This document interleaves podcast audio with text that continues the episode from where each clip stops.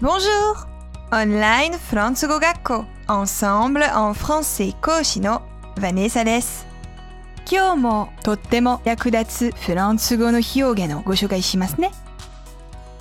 誰かに親切にしてもらったとき、お世話になりましたと言いますよね。フランス語にも似たような意味で使う表現があるのですが、さて、一体何と言うんでしょうか Merci pour tout. Merci pour tout. Merci pour tout.